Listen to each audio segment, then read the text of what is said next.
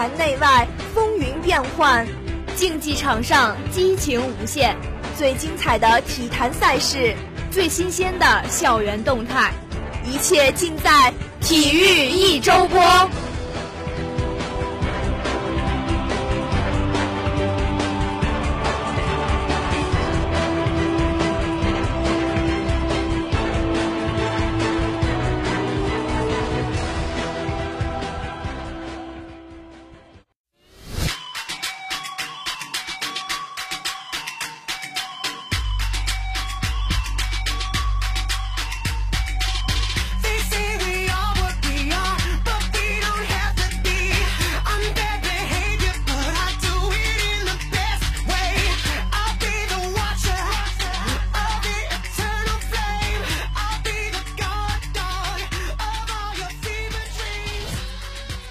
本期节目，我们将告别冰上年华，走进乒乓的历史，来到足球与篮球的天地，看卡萨诺无法割舍的足球情怀。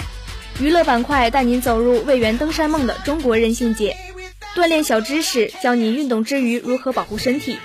另外，从本期节目开始，我们每周都会为您带来东财杯的最新战况。下面一同走进本期节目。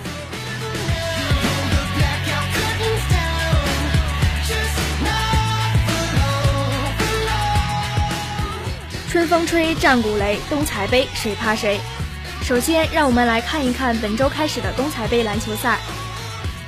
青春是昂扬向上的，青春是活力四射的。在这个春光明媚的季节里，东财杯篮球赛正式拉开帷幕。四月七号，在篮球场上，第一场篮球赛随着一声哨响正式打响。一开场，毫不客气的一记远投引爆全场，随后法院连续两个快攻。继而篮下突破得分，山外并没有延续开场的手感，十分钟仅个位数入账。前两节有效进攻并不多，而对方抢断、快攻、三分打得得心应手。上半场结束，比分相差较大。第三节开始，山外加强防守，注重协作，但依然没有改变被动的局面。最后一节奋起直追，三分、篮下强突、跳投，逐渐将分差缩小。但对方经验丰富，并没有被打乱节奏，比赛激烈进行，最后山外拿下了首场胜利。相比之下，国贸和树精的比赛并没有如此激烈。开始比分交错上升，随后国贸锁定优势，获取胜利。随后两日东财杯篮球赛都准时开赛，场上的队员你拼我抢，互不相让，分秒必争，用实力与汗水捍卫自己的荣誉。午时阳光正好。赛场上跃动着的是队员们顽强拼搏的身影，赛场外回荡的则是同学们加油呐喊的呼声。一次次绝妙的传球，一记记精准的投球，将比赛不断推向高潮。最终，无论是喜悦还是遗憾，短暂的比赛都画上了句号。为选手们的表现而喝彩，也期待在未来的几天，选手们能有更加精彩的表现。穿越时光隧道，重说体坛往事。本期历史今天看，带您走进乒乓世界。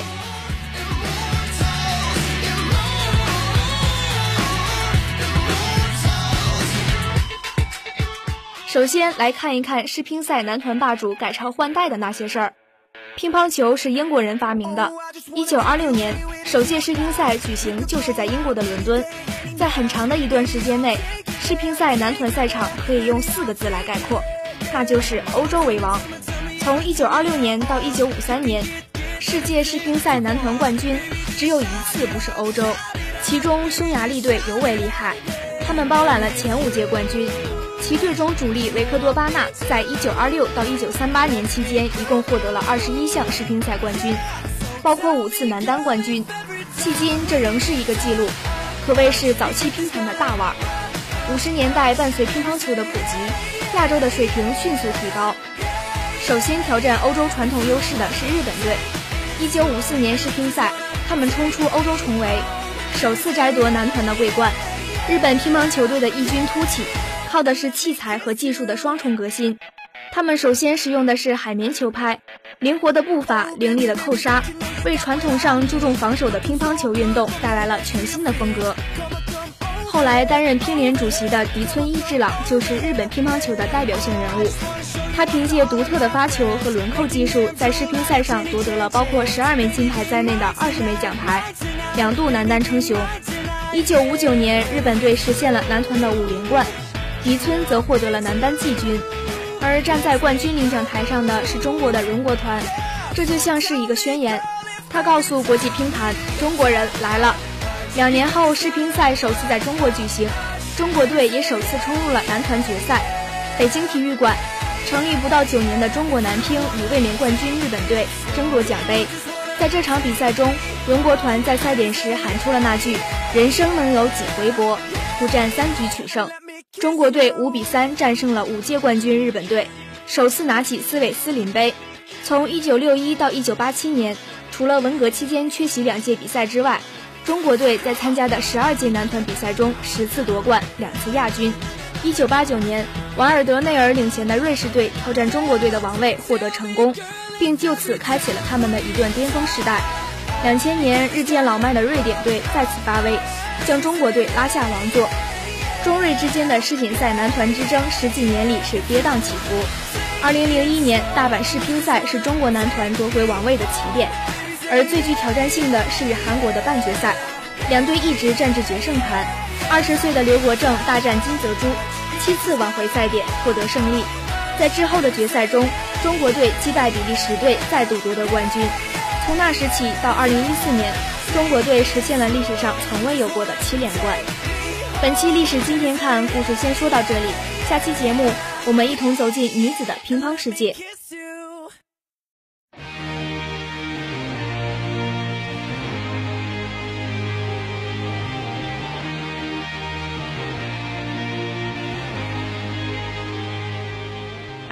联盟控卫哪家强？一起来看看今天的 NBA 消息。ESPN 近日发布了一份联盟控球后卫综合实力榜单，榜单以得分能力、领袖能力、组织能力、防守能力四项数据为考核项进行整体评价。林书豪在这份榜单中位列第二十八位，排在费城七六人队的卡南和爵士的丹特之前。这并不是一个很高的排名。但能杀进联盟前三十位也已经很不错了。这份榜单的第一名是保罗、库里、威少和沃尔分列二至四位，而隆多这样的老牌顶尖控卫也只能排在第十九位，因为隆多目前的领袖能力和得分能力排名实在太低了。值得一提的是，这张榜单上库里排在保罗之后，屈居第二位，显然在他的心里最开始是并不愿意的。在北京时间四月一号。西部进入季后赛的两支球队大战，也是库里和保罗的直接对话。勇士后来居上，客场以一百一十比一百零六力取快船，取得十连胜。本场比赛中，第二节还剩两分多钟时，库里在底线附近背对篮筐，面对保罗的贴身防守，库里居然完成了一个匪夷所思的背后 crossover，在让保罗穿上溜冰鞋之后，他稳稳命中一个跳投。这个进球彻底引爆了勇士的板凳席。有意思的是，当库里走上罚球线时，斯台普斯球馆居然响起了 MVP 的喊声。不知道保罗此刻是作何感想？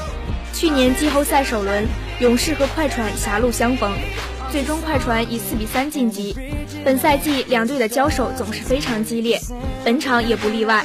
但是在这场顶级控卫的巅峰对决中，常规赛 MVP 大热门库里。不仅在与保罗的对位中取得胜利，同时也用出色的表现征服了斯台普斯。再来看看最近风头正劲的中国男足。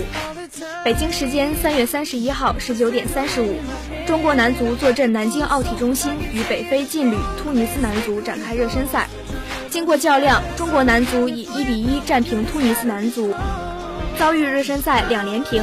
上半时，吴磊单刀劲射被封堵。冯潇霆头球险破门，但国足却因为一次失误被芒塞尔头球破门。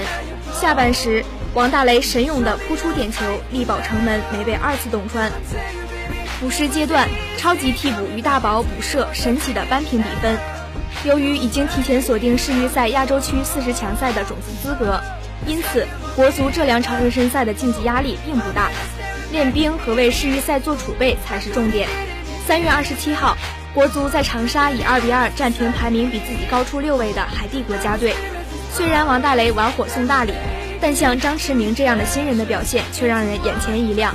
突尼斯队现国际足联排名第二十五位，由比利时名将肯斯统领。在上周五的热身赛上，突尼斯以零比二不敌日本。国足首发情况：上场出现失误的王大雷继续镇守龙门，顺天四大国脚齐齐先发，冯潇霆出任队长。门将王大雷的多次扑救，也证明了中国第一门将完美救赎，王者归来。下面来看一下其他消息。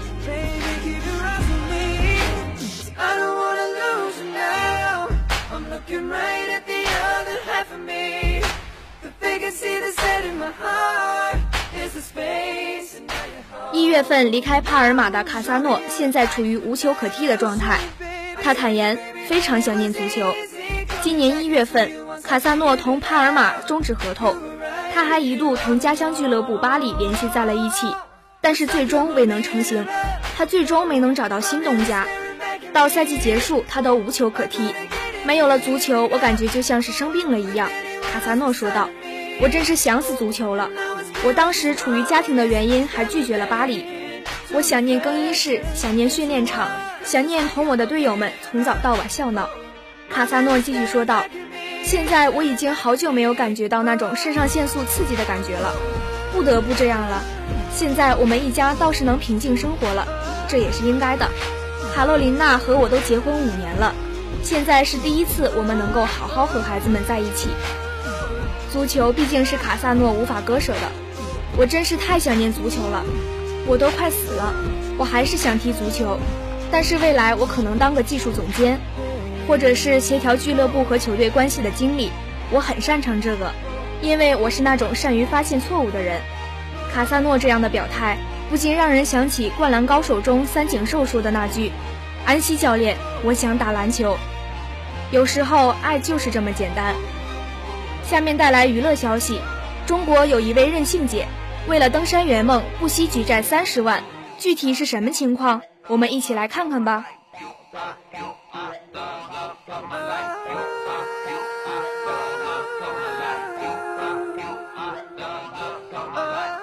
还有不到十天，中国第一支民间女子登山队即将开始征服珠峰之旅。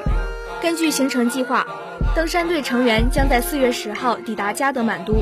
这支登山队由四位中国女性组成，分别来自新疆、香港、上海和四川。土生土长的成都人曾玉就是其中一员。他即将从成都出发，前往尼泊尔与登山队会合。对于经济能力一般的曾玉来说，每次花费不少的登山爱好，越到后头就越奢侈。当时商业登山开始流行，登顶一座八千米以上的山需要十多万元费用。于是我决定让自己的登山生涯暂停一段时间，等到自己有钱时再任性一把。可是要登珠峰，一个很现实的问题摆在曾玉面前：至少四点五万美元的报名费从何而来？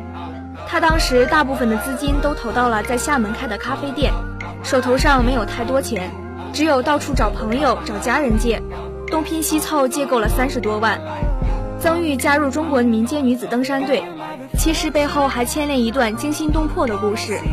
二零一三年，一支国际登山队在巴基斯坦被恐怖分子枪杀，事件震惊了世界。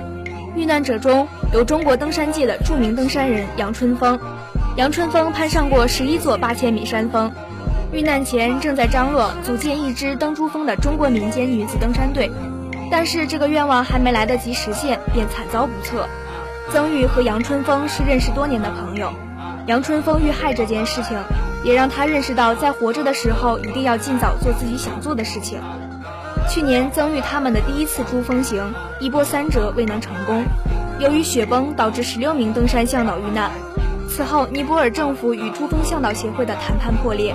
尼泊尔政府取消去年登山季的所有登山活动，曾玉所在的登山队失望地被迫撤离了珠峰大本营。撤离后，中国民间女子登山队计划2015年再次冲击珠峰顶。几名队员回国后就开始寻找赞助，毕竟三十多万元费用并不是个小数目。可惜的是，直到上月报名截止前，曾宇都没有找到赞助。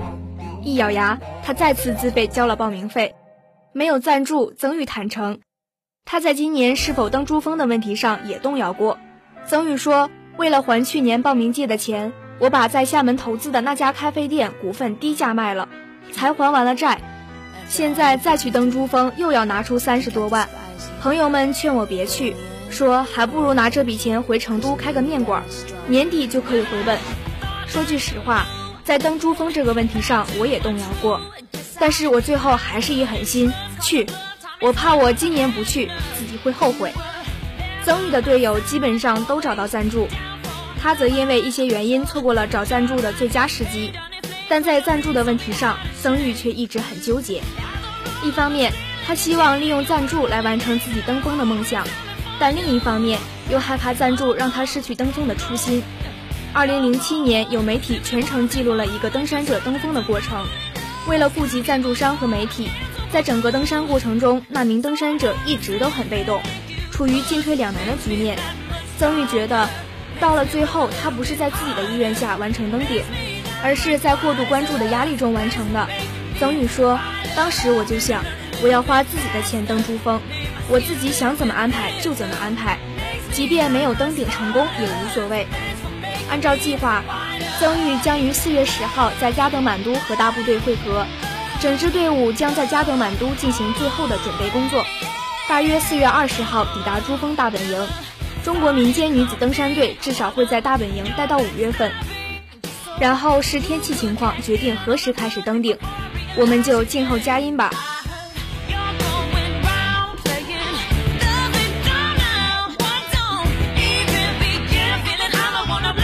篮球赛已经开战，运动会也越来越近，校园中总是能感到一种紧张但是充满活力的气氛。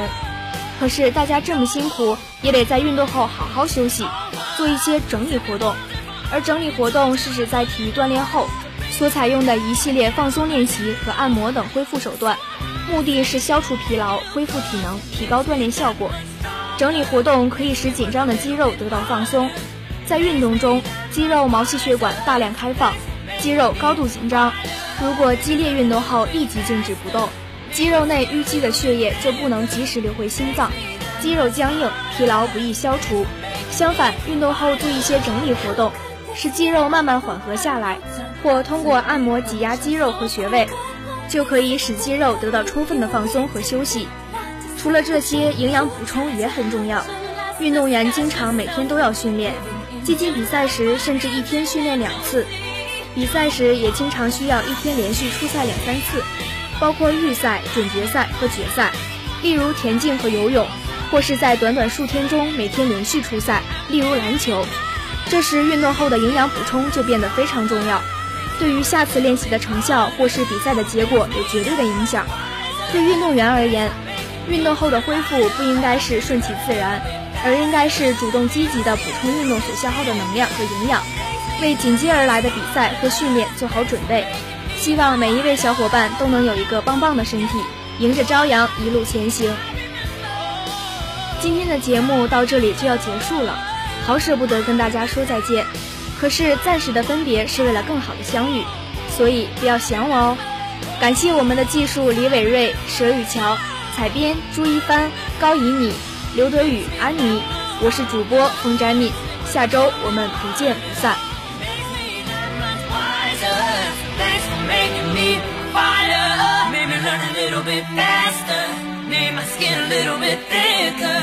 Makes me that much smarter. for making me a fighter.